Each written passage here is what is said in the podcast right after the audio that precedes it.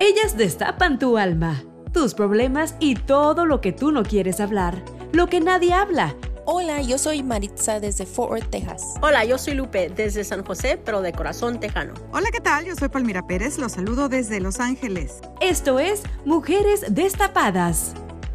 Bueno, amigos y amigas de Mujeres Destapadas, el día de hoy tenemos un amigo muy especial que nos acompaña desde la Ciudad de México. Es un hombre que nos viene a hablar del verdugo de las mujeres, es Helios Herrera, que nos viene a hablar de ese autosabotaje por creencias en la mujer. Helios, muchísimas gracias por acompañarnos. Sabemos que eres un caballero y nosotros sabemos que el peor verdugo de la mujer es el caballero, pero ¿qué otro peor verdugo podemos tener nosotras? Palmira, Lupe, buenas noches. ¿Cómo están, Maritza? Qué gusto saludarlas. Gracias por esta invitación, por este espacio, a este material. Muchísimas, muchísimas gracias. Y híjole, ¿qué creen? Este, no estoy tan de acuerdo con eso de que el peor verdugo sea un hombre. Eh, eh, casi que les puedo yo garantizar que hay uno peor todavía que es otra mujer, si no es que ustedes mismas. Miren, les cuento un poquito el antecedente, nada más para que la gente pueda eh, dimensionar desde dónde estoy hablando, desde dónde doy esta información. Yo llevo cerca de 32 años vinculando desarrollo humano a la productividad a través de seminarios, talleres, conferencias, etcétera. Cada año, antes de pandemia, hacíamos más o menos 120 eventos al año por 32 años, pues son cerca de 3.800 e, eventos, ¿ok? Para más o menos 5 millones de seres humanos de manera presencial, para más o menos 280 corporaciones en México, en América Latina, en Estados Unidos y en España, ¿ok? De toda esa masa que te acabo de decir, por lo menos 70% son mujeres. Y entonces nos ha tocado la enorme oportunidad de estudiar el comportamiento femenino dentro de la corporación, dentro de un ambiente controlado que es corporación, y ver cómo ustedes mismas son las principales saboteadoras de ustedes mismas. Es muy triste, pero pareciera que el peor enemigo de una mujer es u otra mujer u ella misma. ¿Cómo?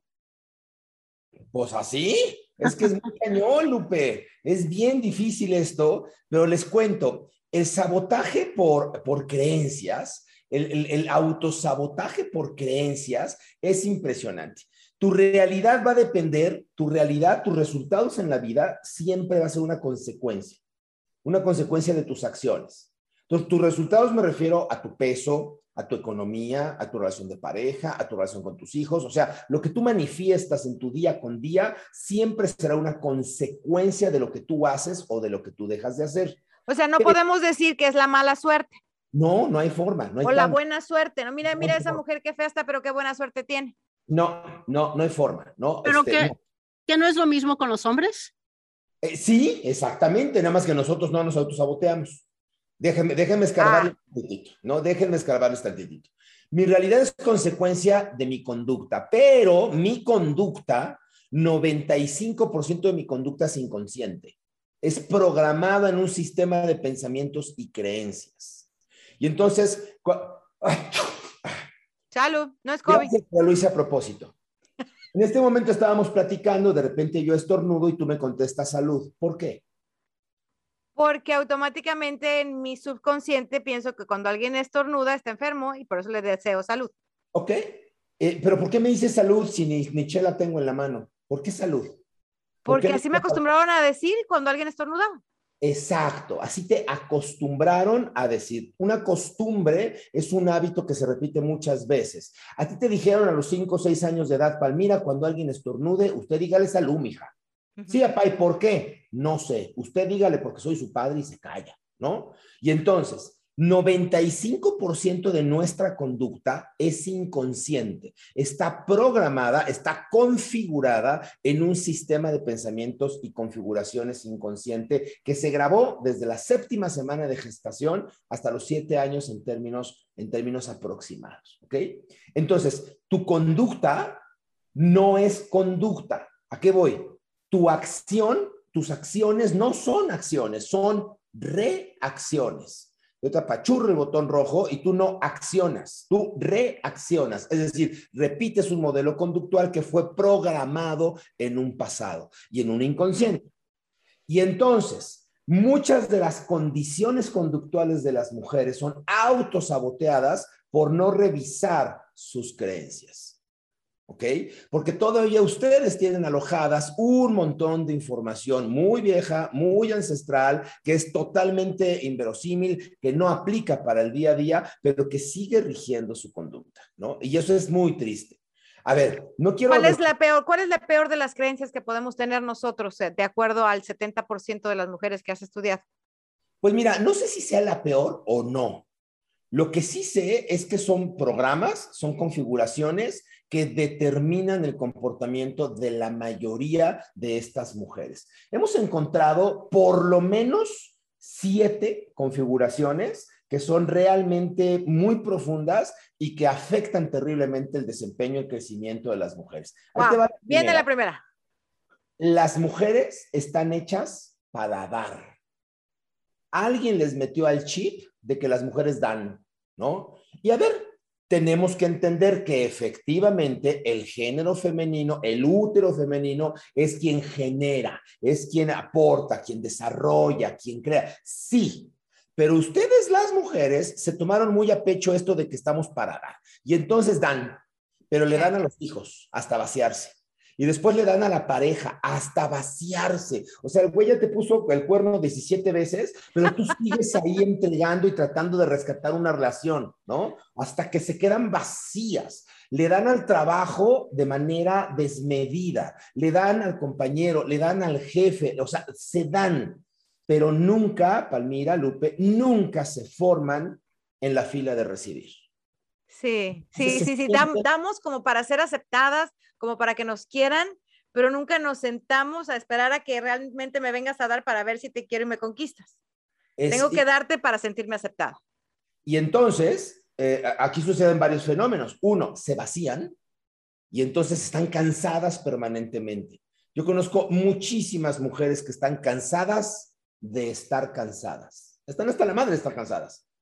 Porque están vacías. Porque llegan a casa y el famoso segundo turno. Ya trabajé, ya hice el noticiero, ya hice no sé cuánto. Ahora hay que llegar con los niños y luego hay que pasear al perro y luego encima que este, hay que atender al marido y luego encima todavía me metí a la maestría de no sé qué y estoy estudiando el curso de no sé cuánto, ¿no? Y, y dan, dan, dan, dan. Se vacían, se cansan y llega un momento en que lo único que pueden dar es eso. Ok, ¿y, cómo, cómo me cambio ese chip? Porque si yo llego a mi casa y digo, estoy cansada y me tiro al sillón y los niños brincan, no comieron, el perro se hizo popó, no lavé la ropa, la casa está hecha bolas, no voy a la escuela, ¿me voy a sentir mal? Bueno, fíjate, Palmira, cómo estás reafirmando el mismo paradigma. Ya lo estableciste como una verdad absoluta que así tiene que ser y que te vas a sentir mal. Yo no, yo no me siento mal. Eh, ok, aquí hay una voz distinta, ¿no? Yo te diría, tendríamos que cambiar el chip, tendríamos que cambiar el paradigma de la dinámica social, y de pero, empieza por ustedes.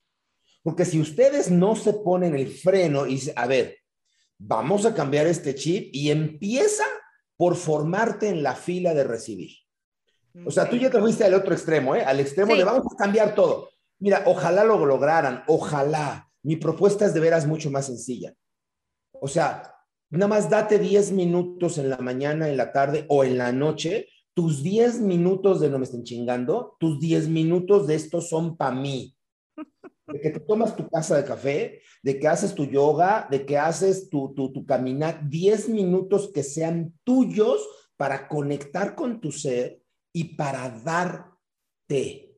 Con eso ganaban tanto porque entonces hasta para poder seguir dando, pues necesitan estar completas. Claro. Ahora vamos a la segunda, porque son siete, entonces vamos, vamos viendo cuáles son esas siete y luego ver cómo las quitamos.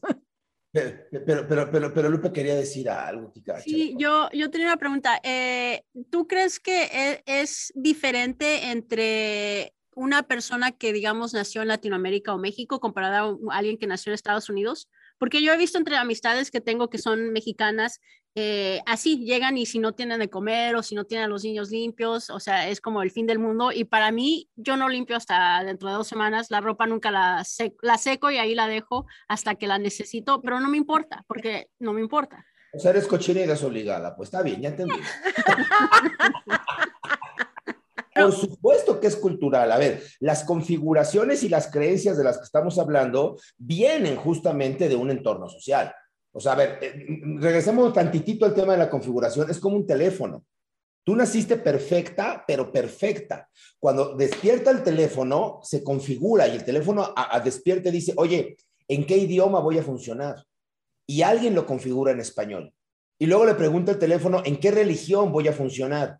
Y alguien lo configura en católico. Y luego el teléfono pregunta, ¿a qué equipo de fútbol le voy a ir? Y, alguien te dice las chivas. Americanista o chivas, ¿o sí me explicó? O sea, la configuración no viene de mí, la configuración viene de mi entorno. Entonces, sí, Lupe, cuando, cuando tú eres configurada en un país como Estados Unidos, tu configuración es totalmente distinta a la configuración de un mexicano, de un salvadoreño, de un hondureño o de un latino de segunda o de tercera generación. Porque, por supuesto, el entorno está afectando tu configuración. Entonces, Incluso a la misma mexicana, digo, yo voy a compartir algo muy personal, ¿no? Cuando yo me casé, mi abuela a mí me enseñó que tenía que lavar y planchar porque si no, no era lo suficientemente mujer.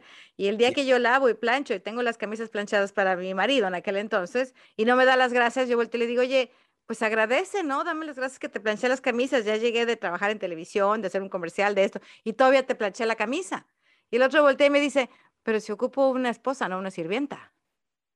O sea, la planchaste porque quisiste, no porque yo te lo pedí. Y yo me quedé así y dije, uh. uh.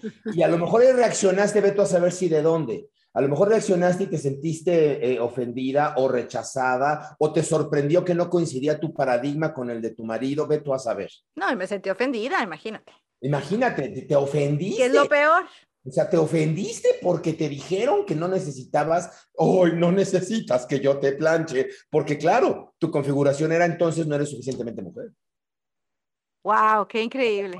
¿Cuál es la segunda? ¿Cuál es el segundo Número dos de siete. Ahí te va, ¿eh? Esta es dolorosa, perdón. Yo esto nada más estoy diciendo los resultados del estudio. Esta no es mi postura, es los resultados del estudio, ¿ok? En lo profesional, compiten en un mundo de hombres con reglas de hombres y lo grave del asunto es que lo juegan a lo hombre. Creen que para ganar en el mundo corporativo tienen que masculinizarse.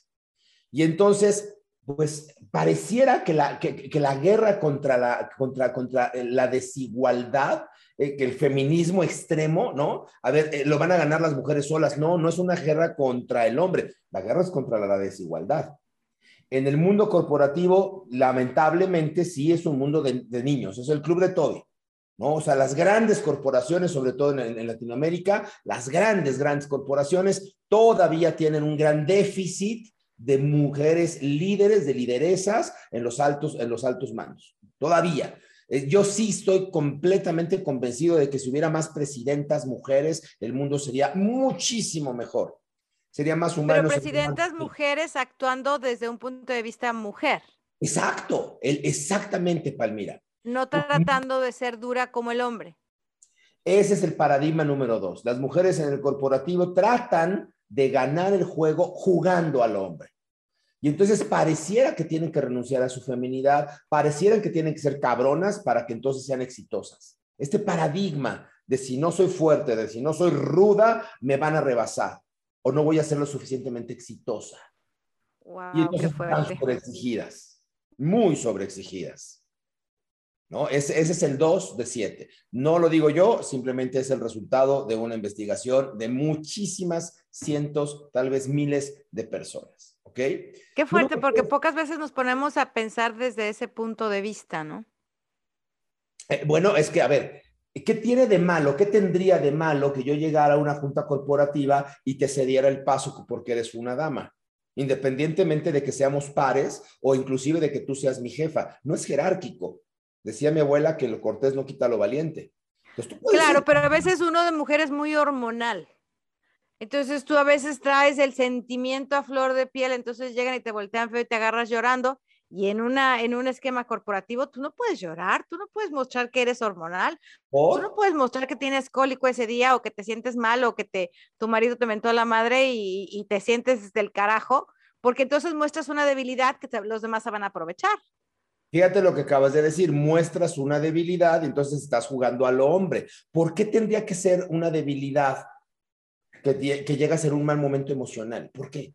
Porque es una cuestión social, ¿no? También Si los Te hombres ya te ven como como mujer, hombre. te ven como débil y si estás en competencia con ellos por la misma posición, como que es malo mostrar esa debilidad frente a ellos, porque entonces automáticamente ya te estás, te estás dando el, el- el bajón para que ellos te eliminen. Achú, salud. Eso está ahorita en tu mente. Porque yo te podría decir que si yo contratara una directora de marketing, por ejemplo, yo quiero esa visión. Yo quiero cómo conectar con mi audiencia, cómo conectar emocionalmente con mi público y quién mejor que un experto en emociones para conectar emocionalmente con la audiencia. Las mujeres son mucho más emocionales que los hombres. Biológicamente hablando, tienen cuatro veces más neuronas espejo, que son las neuronas que, dan el sistema parasimpático, es decir, las emociones a la cognición son mucho más emocionales. Hombre, si yo quisiera conectar con una audiencia, yo le pregunto a una mujer. Y si yo quiero conectar con una audiencia de madres solteras para venderle mi producto, para hacer una estrategia, yo le pregunto a una mujer. Y si la mujer ese día está hormonal y ese día llora, pues yo como director me quedo callado y digo, esto es lo que contraté. O sea, pues sí, por supuesto, esto es lo que Qué- chistoso, pero qué gran enseñanza nos estás dando ahorita, ¿no? Por ejemplo, sobre todo a las mujeres que tenemos un montón de seguidores hombres en las redes sociales.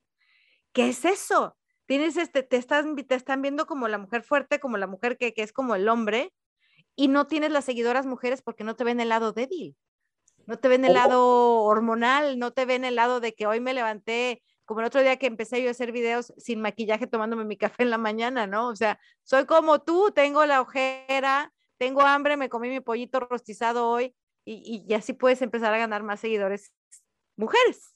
Pues sí, el tema también es que las mujeres compiten tanto entre ustedes, porque tienen estas falsas creencias, compiten tanto y son tan rudas, tan crueles entre ustedes, que, que difícilmente se ayudan, que difícilmente se apoyan. Y entonces, ¿quiénes terminan por soportarlas? Los hombres. Que de alguna manera también hay un anclaje eh, ancestral al tema de seguridad, de fuerza, al paradigma del prototipo masculino, ¿no? Del proveedor. el proveedor, que es un rol, es un, pro- es un prototipo, ¿no? Cada vez aplica menos, pero es un rol. Ahora, a ver, eh, eh, en mi ADN yo tengo energía masculina y yo tengo energía femenina. Entonces yo también puedo jugar a lo femenino y está bien. Y está bien que yo sienta y está bien que yo me emocione y está bien que yo me muestre vulnerable. Caballeros que nos están escuchando, quieres enamorar a muchas mujeres, llora frente a ellas. Porque entonces te muestras vulnerable te muestras débil y las mujeres tienen instinto de protección. Te van a tomar, te van a coger, te van a abrazar, te van a decir, yo te procuro, porque te estás mostrando tan vulnerable como yo. Porque antes de ser hombres Ah, y antes de ser mujeres, somos almas. Somos seres álmicos. El género es un, meramente un accidente genético. Es un cromosoma más, un cromosoma menos. Pero antes de ser mujeres u hombres, somos almas y estamos en vibración. Somos frecuencia vibratoria. Cuando actuamos desde este ser álmico, espiritual, viviendo una experiencia terrenal, muchas cosas cambian. Cuando lo hacemos al revés, cuando queremos actuar desde el ego, desde nuestra definición y nuestra autopercepción, es cuando empezamos a sabotearnos. Hombres y mujeres, ¿eh? wow, Realmente qué interesante. Sí, no, este, Helios, eh, mi pregunta era como, como ustedes han estudiado mujeres en, carreras, eh, en corpor- corporaciones, pero han estudiado amas de casa, han, estudiado a la mujer normal, la, mujer que está criando los niños en, casa y, está apoyando estas familias y, y- y formando estas ah, miembros de sociedad del, del futuro. Han estudiado a esas personas porque puede que a lo mejor tengan unos resultados más diferentes, porque para ser madre, o sea, nosotros en esta casa los dos trabajamos, pero para ser madre también este, tenemos, bueno, nosotros tenemos ah, compartido los gastos y todo eso. Am, nos- eh, yo veo que somos mm, com- compartidos en todo, pero yo sé mi rol de mamá, yo sé mi rol de mujer y él sabe su rol de, de hombre, de, de proveedor, aunque los dos trabajamos, tiene ah, ciertas obligaciones que, que yo no, no las tengo, no, no sé ah, completar esas obligaciones que él tiene y él tampoco no, no, le, no le afana, no le gusta ciertas tareas que yo tengo que hacer aquí en la casa. Pero han investigado ustedes eh, la típica las amas de casa, las madres de familia. Claro, Yeah. claro, por supuesto, Maritza. Y fíjate cómo hablamos desde nuestras configuraciones. Para empezar, lo primero que quiero hacerte mencionar es que dijiste, y han estudiado a estas amas de casa, o sea, a la mujer normal. Porque la ingeniera, la ejecutiva, la que trabaja, la que estudió, esa no es normal.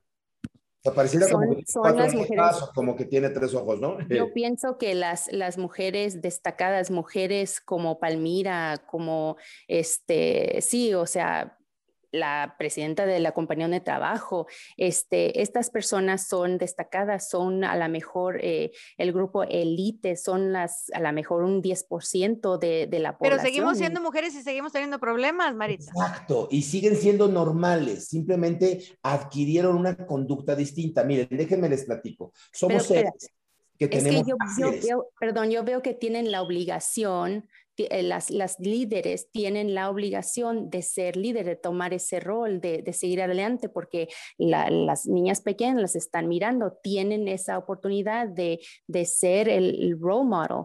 Entonces, no pueden ser normal, no pueden ser sea- como la ama de casa. Pero no creo que sea obligación, o sea, si tienes, si tú quieres ser líder es porque lo quieres hacer, porque te nace, no porque alguien te obligue o Ay, pero cuando ya, cuando ya eres tú, tú también, Celeste, tú también, si, si tus, su- tus sobrinas te están mirando, tú tienes la obligación de ser una persona que vive su vida correcta. Por- No. Sí, claro que Yo sí. no tengo esa obligación, yo voy a yo voy a ojitos- no, yo voy a hacer mi vida como yo quiera y ellas la van a hacer como ellas quieran y las voy a respetar igual.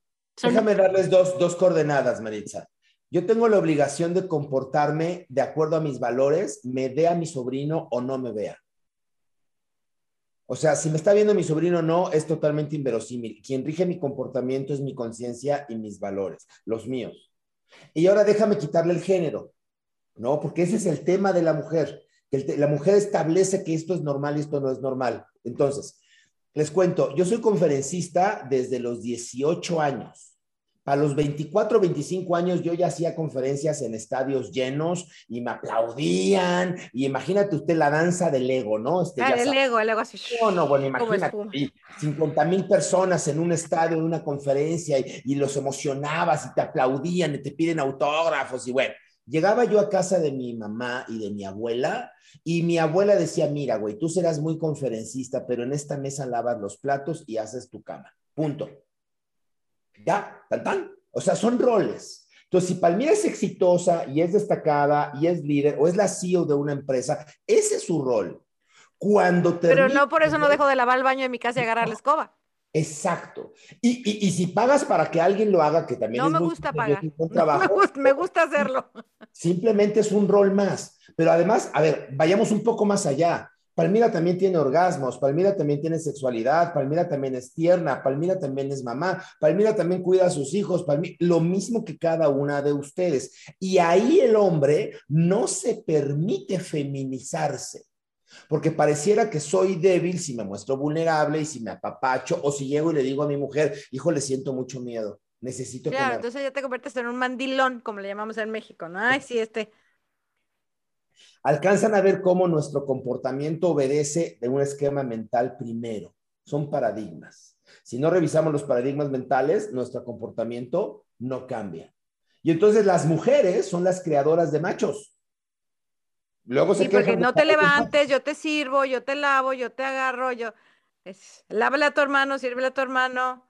Va a llegar tu hermano del trabajo, guárdale la primer comida del día. y ¿Qué Lo que vas? Si comes hijo tú. tiene seis años y llega a la fiesta y sale corriendo, la mamá dice, niñas, amigas, cuiden a sus gallinas porque ya suelta a mi, a- a mi gavilancito.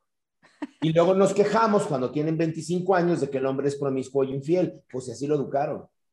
Claro. ¿Qué alcanzamos a ver? Es permitido y permisible que yo tenga 50 mujeres, pero y eso me hace un cabrón y me hace un aspiracional y me hace un gran semental. Pero hay de ti que tú tengas 50, 50 parejas.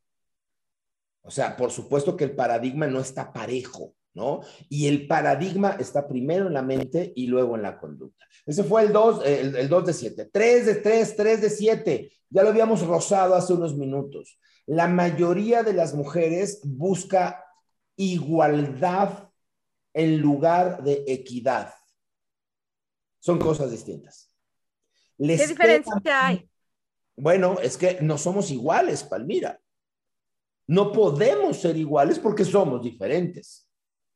Entonces, si tú estás buscando competir con un hombre a lo hombre desde la igualdad, siempre vas a estar en desventaja porque la cancha la medimos los hombres, el juego lo inventamos los hombres, los árbitros somos hombres. Si buscas... ¿Ya hay árbitros mujeres? Eh, me refiero al, corporativo, a la vida social, ¿no? a la escena social, ¿no?